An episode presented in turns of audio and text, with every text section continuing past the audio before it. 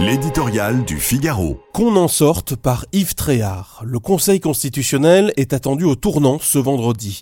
Censurera-t-il la réforme des retraites? Un peu, beaucoup, pas du tout. On est tenté de dire que l'avenir du pays ne dépend pas de cette décision. Quel que soit le verdict, chaque camp restera sans doute sur ses positions.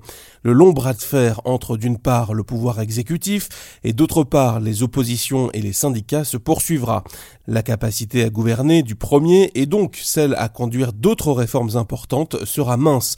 Face à lui, les seconds continueront de toute manière, au Parlement ou dans la rue, à faire monter les enchères ou à semer le désordre, avec plus cela va, le risque d'une montée des violences comme ce jeudi. Comment sortir de ce blocage entre un président de la République qui la joue comme si de rien n'était, en appelant tout le monde à un esprit de concorde, et des adversaires persuadés d'avoir l'opinion avec eux, le dialogue de sourds est complet.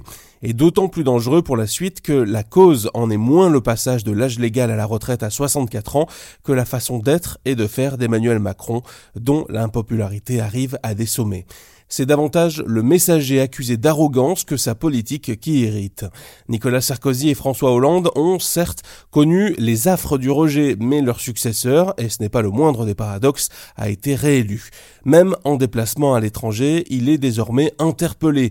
Les quatre années à venir promettent d'être longues à l'Elysée dans cette ambiance lourde, ce climat hostile, alors que la guerre en Ukraine, les tensions dans le Pacifique, le protectionnisme américain et la poussée de l'inflation ne disent rien de bon à l'horizon la France peut-elle se permettre plus longtemps de vivre au rythme des grèves et des manifestations? La réforme des retraites est le dernier jalon d'une crise de confiance sociale et politique qui est profonde. Elle vient de loin, mais il est urgent de trouver la sortie.